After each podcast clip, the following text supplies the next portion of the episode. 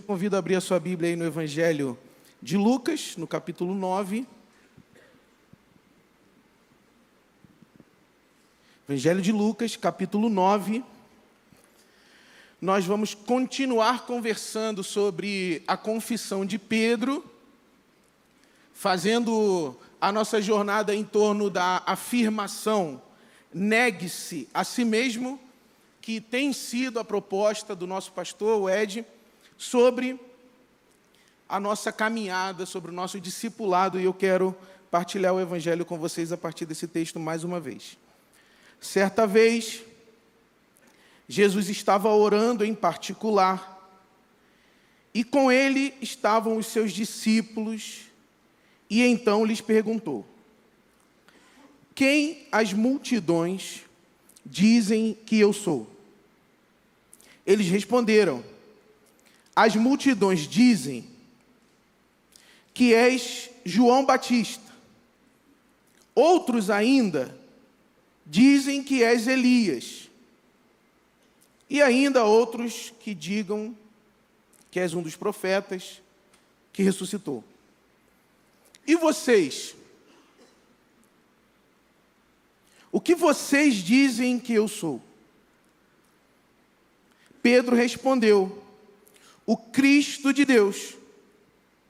Jesus os advertiu, então, severamente, que não contassem isso a ninguém, e disse: É necessário que o filho do homem sofra muitas coisas, seja rejeitado pelos líderes religiosos e pelos chefes dos sacerdotes e também pelos mestres da lei, seja morto e ressuscite no terceiro dia. Jesus dizia a todos: Se alguém quiser acompanhar-me nessa trajetória de rejeição, de morte e de ressurreição, se alguém quiser acompanhar-me em direção à cruz, negue-se a si mesmo, tome diariamente a sua cruz e siga-me. Pois quem quiser salvar a sua vida, a perderá.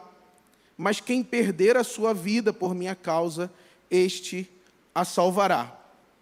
Pois, que adianta o homem ganhar o mundo inteiro e perder-se ou destruir-se a si mesmo? Jesus querido, temos e lemos a Sua palavra nesse tempo. E diante dela rogamos que o Senhor nos dê sabedoria, discernimento e coragem. Nos dê sabedoria para confrontar a nossa própria vida à luz do Seu Evangelho e coragem para colocar em prática aquilo que o Senhor revelará a todos e a cada um e cada uma de nós nessa noite. É o nosso desejo, Jesus, em seu nome mesmo. Amém e amém.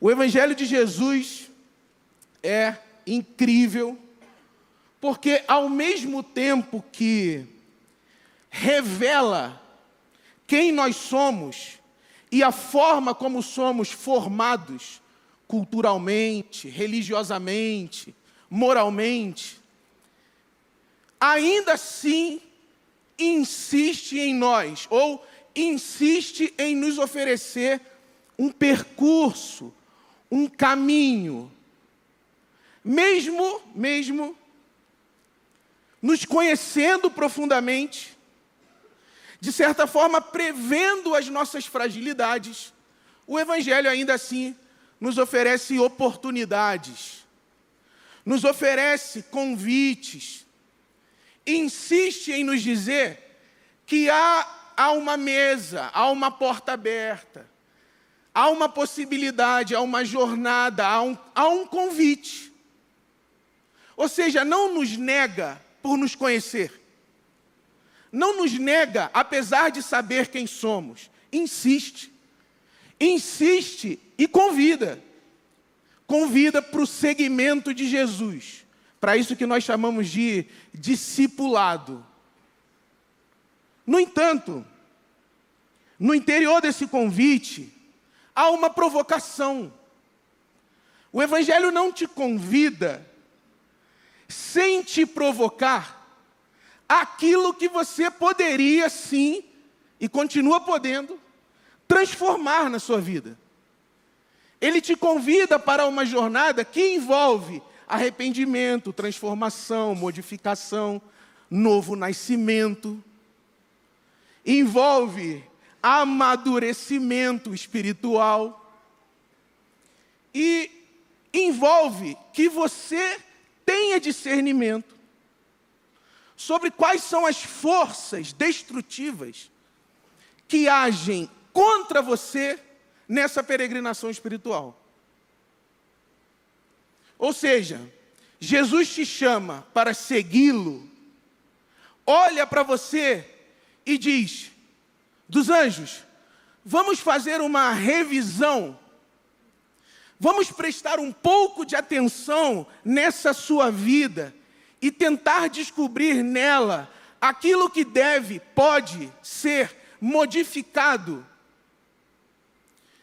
Vamos arrazoar sobre isso, como diria o profeta na antiguidade. Vamos conversar sobre as transformações.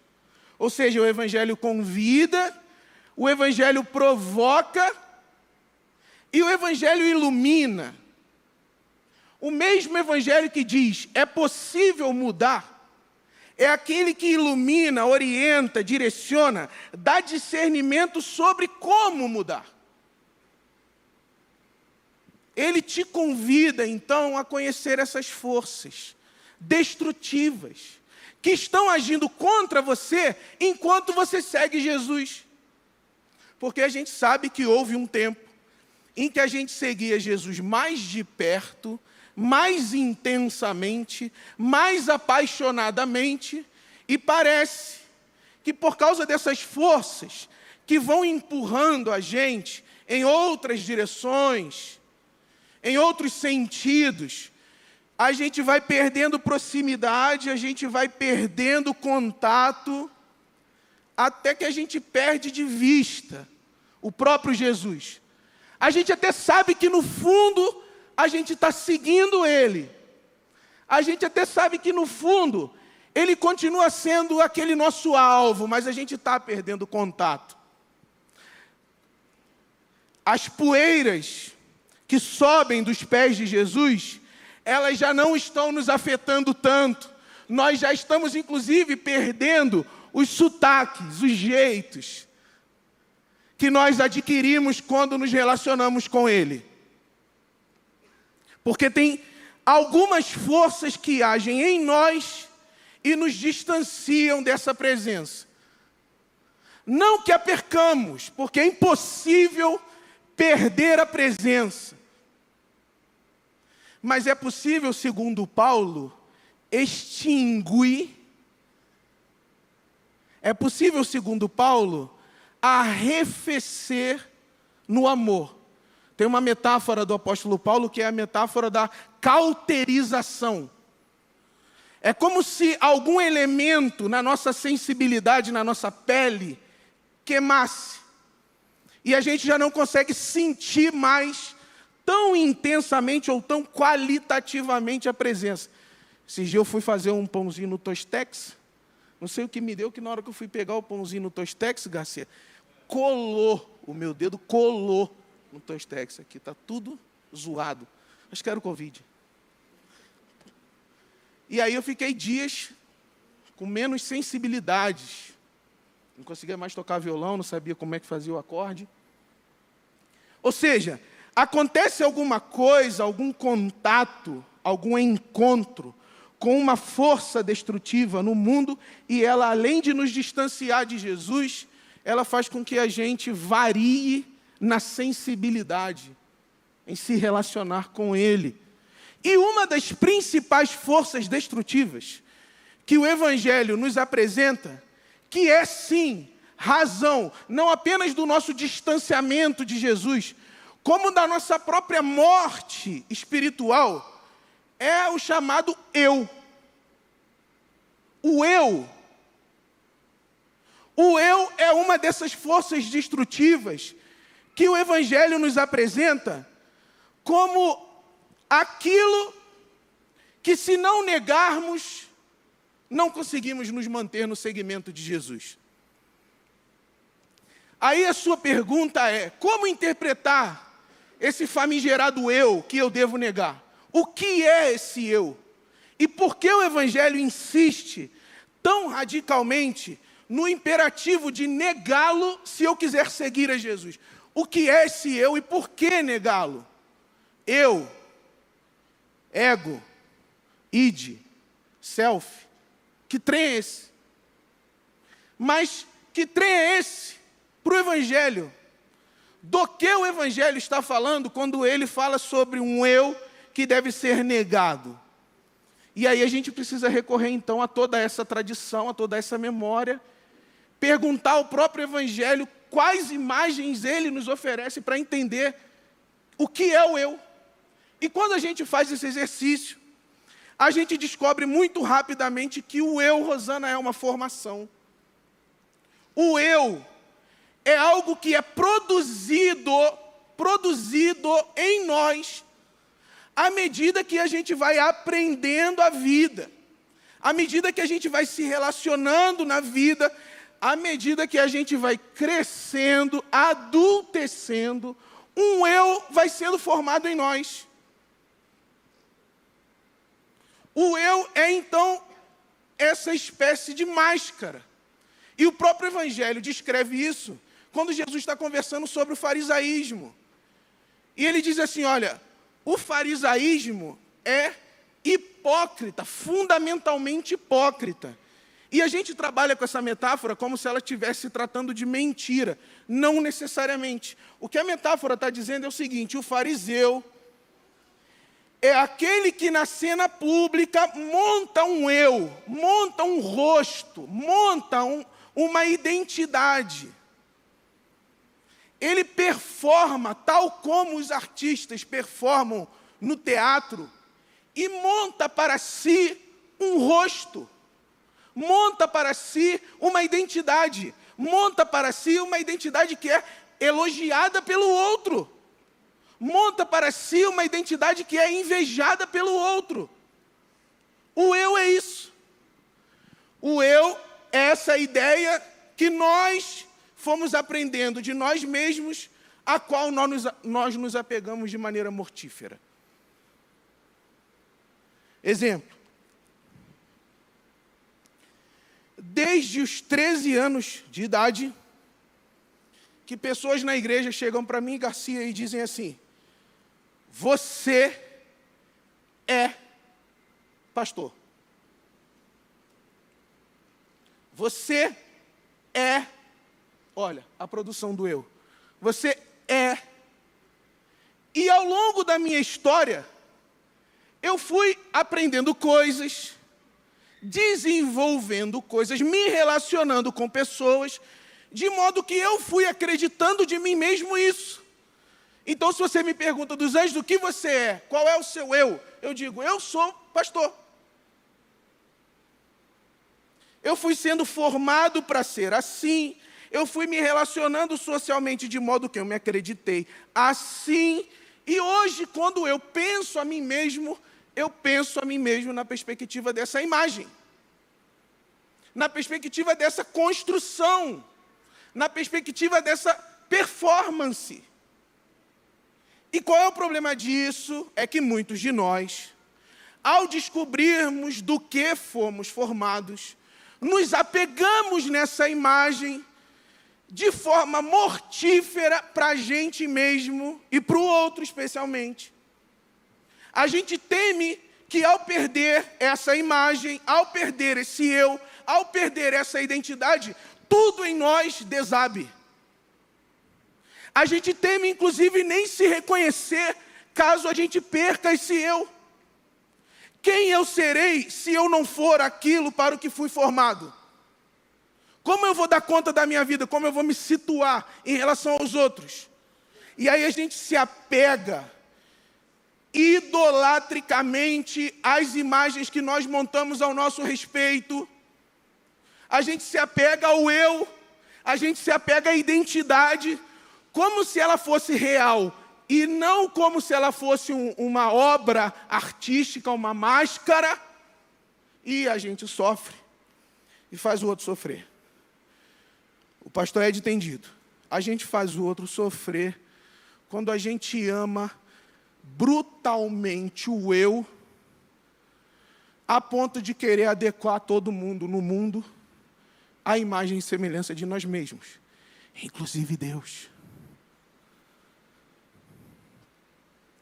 Aí a gente se torna o, o famigerado ego soberano, adoradores de nós mesmos, adoradores das nossas identidades. Ou pode ser uma identidade positiva, pode ser uma identidade que beneficia pessoas, mas se é para você uma força que te impede de seguir a Jesus com radicalidade, com comprometimento, com simplicidade, já é uma idolatria.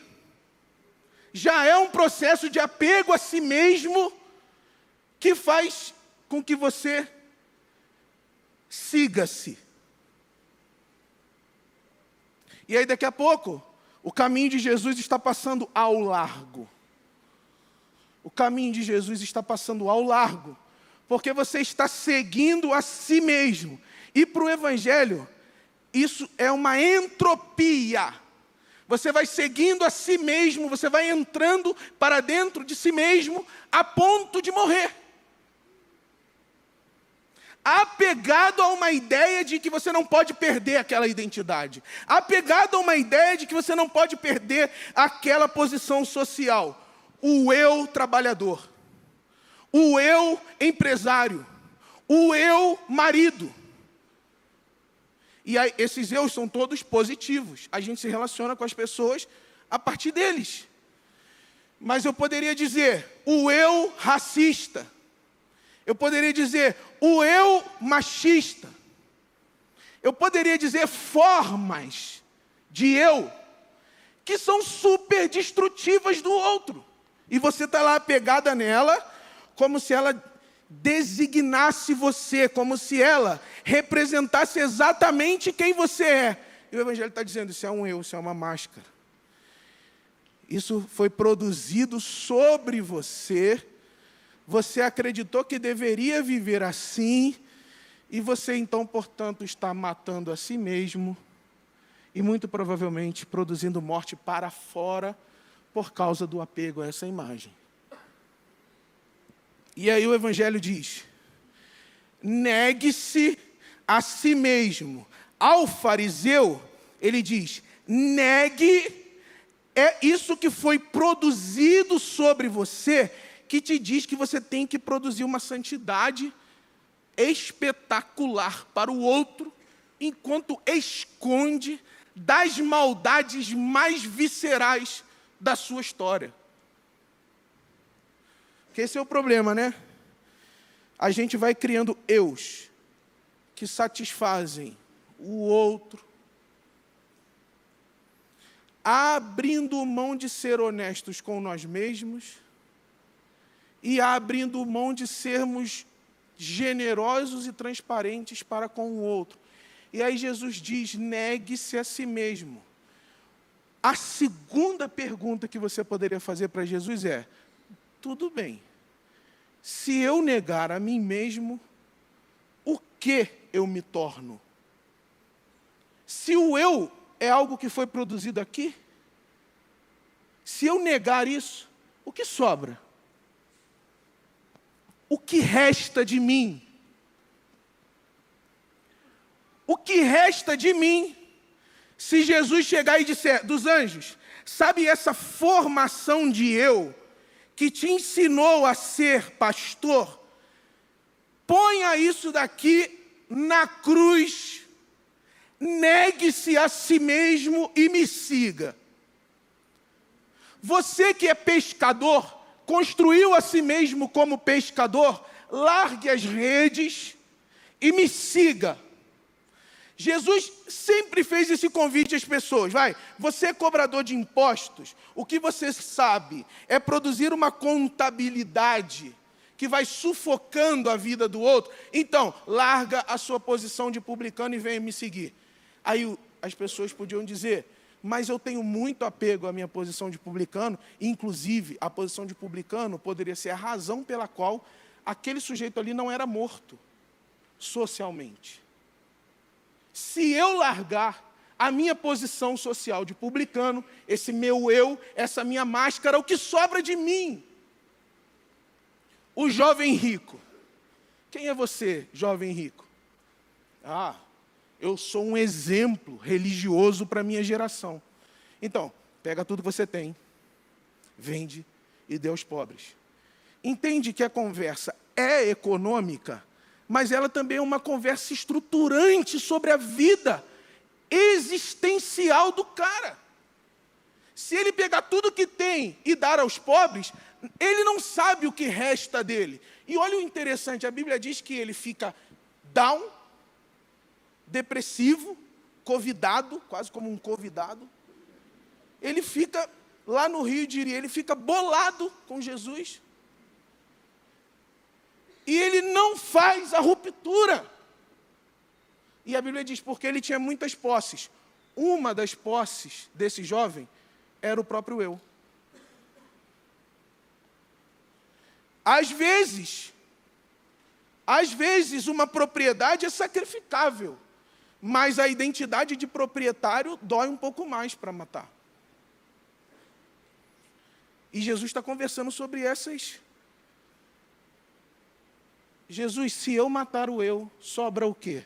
A resposta do Evangelho, meus irmãos e minhas irmãs, é a seguinte: você mata o eu e você encontra a criança em você. Aquilo que vive lá no fundo, lá atrás da máscara, para o Evangelho é a criança. É por isso que quando ele conversa com Nicodemos e diz assim: Nicodemos, o seu eu é religioso. O seu eu foi formado dentro da tradição de Israel.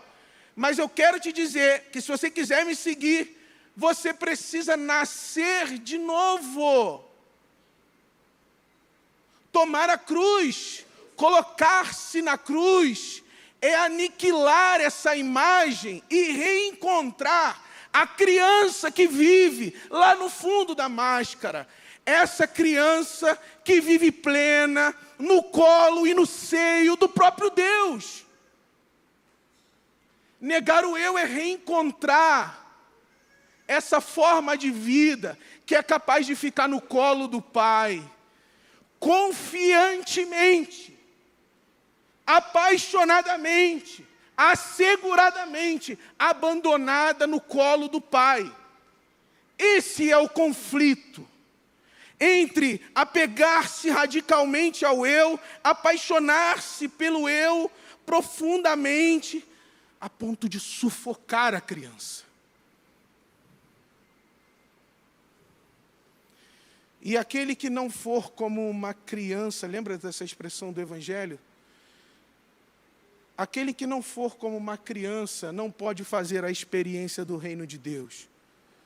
No fundo, gente, da identidade de cada um de nós, ainda resta aquela criança nascida da água e do espírito, que sabe que não há nada que ela faça para alterar o fato de que Deus a quer no colo, cuidada, amada, embalada, nutrida, acolhida, segura. O eu é uma máscara com a qual a gente veste criança. E porque a criança está lá sufocada atrás do nosso eu, ela já não consegue mais brincar com Deus ela já não consegue mais se alegrar em Deus. Ela já não consegue mais se divertir em Deus. ela já não consegue mais festejar Deus. E aqui, meus irmãos e minhas irmãs, tem uma sabedoria profunda no fato de que a criança, para o Novo Testamento, é aquela criança bebê de colo. Tem duas expressões para infância no Novo Testamento. Aquela infância que já é iniciada na educação, na moralidade, na política e na religião de uma determinada comunidade, e aquela criança que está no colo da mãe. Que se a mãe deixar aquela criança em cima de uma cama e não amamentá-la, é a criança que, se a mãe ou o pai abandona, ela morre por não ter sequer capacidade de produzir a própria sobrevivência. É essa criança aí, é, é a essa criança aí que o Evangelho nos compara. Para dizer o seguinte, para dizer o seguinte, gente, a nossa relação com Deus não depende daquilo que a gente aprendeu sobre Ele, daquilo que a gente construiu sobre Ele, das muitas imagens que nós desenvolvemos sobre Ele. A nossa relação com Deus depende exclusivamente da gente se jogar no colo do Deus Pai, do Deus Mãe, que amamenta O oposto ao apego ao eu é essa posição abandonada da criança no colo. E a sua dor pode ser que você esteja se relacionando com Deus como se ele fosse se impressionar com a sua identidade. E aí você fica querendo produzir-se imagem para Deus dizer: olha que justo, Olha que belo, olha que profundo. Quando na verdade, você só precisa ser a criança espiritual que você é, abandonada e abandonado no colo de Deus, nutrido, amamentado, suportado, embalado pelo amor, pela graça do Deus que de maneira nenhuma nos lançará fora. Mas isso é a nossa máscara dos anjos, isso é a nossa identidade, aparentar ser contra Deus. Negue-se a si mesmo, torne-se criança, nasça de novo, volte ao seio do Pai, volte ao seio da mãe e experimente o fato de que Deus vai te nutrir na vida, independente do rosto que você veste, independente da identidade que você porta. E aí, meus irmãos e minhas irmãs, nós seremos todos e todas aquelas vidas nascidas de novo, bebê de colo em Deus amamentados gratuitamente, amamentados livremente, providos e sustentados gratuita e generosamente, fluindo vida entre o corpo e Deus, entre Deus e o corpo, e o prazer de Deus será a nossa vida e o nosso prazer será a vida de Deus correndo no nosso corpo. Como corre no nosso corpo a maternidade dos nossos pais, a paternidade dos nossos pais, corre também no nosso corpo. O rio de vida de Deus que sacia a nossa sede, que alimenta o nosso corpo. Essa relação da criança. É a simplicidade dessa relação. E lembrem, não é por causa da inocência. Essa é uma teologia datada. A importância da criança aqui é, ela não foi iniciada.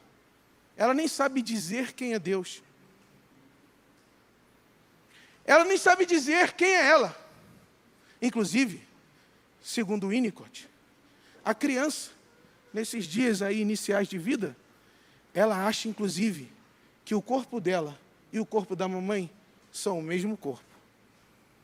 Veja bem, o Evangelho de Lucas olha para esse tipo de vida que está no colo da mãe e diz: é essa a vida espiritual dos filhos e filhas de Deus. Ou seja, nós estamos tão dentro de Deus, tão dentro desse colo, a ponto da gente ter perdido referência sobre o nosso corpo e o corpo do próprio Deus. Lembra dessa distância que eu falei no início? Jesus está caminhando e a gente está ficando para trás quando a gente nega nós mesmos. Nasce de novo, na água e no espírito. E porque nasceu de novo, torna-se bebê no colo do Deus Pai a gente diz: onde é que começa o meu corpo? É tão coladinho que a gente diz assim: onde é que, onde é que nós entende? Negar o eu é isso. Negar o eu é nascer de novo. Negar o eu é colocar uma identidade na cruz e dizer: Jesus, eu quero ficar muito pertinho do Senhor. Mas será que o Senhor vai me receber aí? Essa é a nossa luta, irmãos.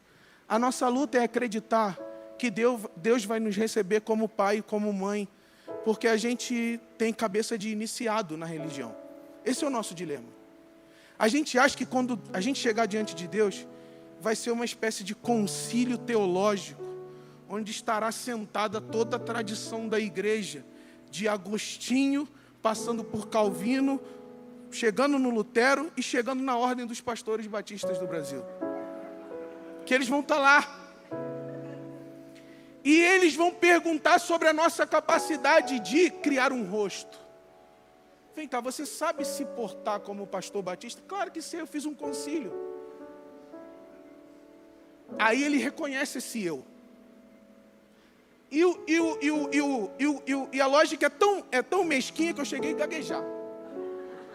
E a lógica é tão mesquinha que se você apenas parecer o eu exato, já está tudo acordado. A gente acha que Deus vai montar esse concílio para a gente. E vai ficar perguntando sobre o rendimento da nossa autoimagem. Mas a ideia é a gente chegar diante de Jesus e dizer: Eu tenho fome, Pai. Eu tenho sede.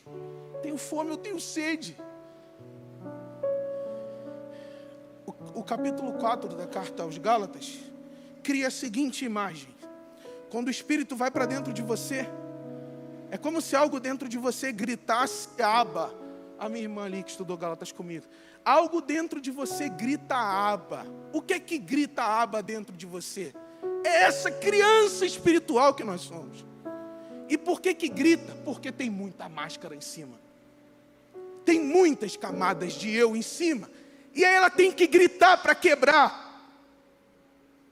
E a minha oração em nome de Jesus é que você deixe a criança gritar, Aba, dentro de você.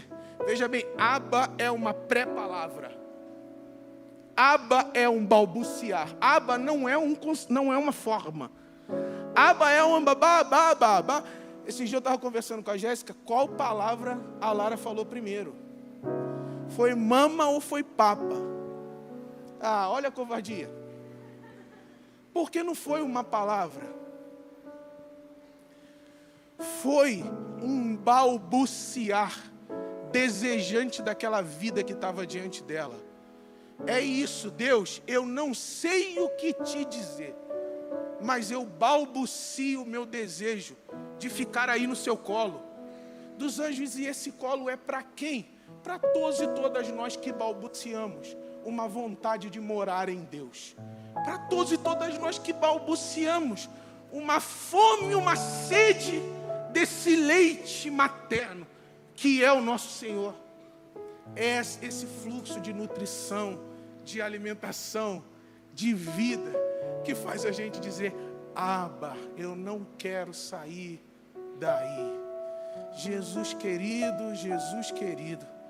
Nós não queremos sair de ti. Nós queremos te pedir agora, Jesus, que o Senhor nos dê discernimento sobre o eu que se interpôs entre a criança e a sua maternidade, porque nós queremos crucificar esse eu. Jesus visita a gente e revela para a gente o eu que deve morrer, porque Jesus, se for para receber do fluxo de vida que brota do Senhor,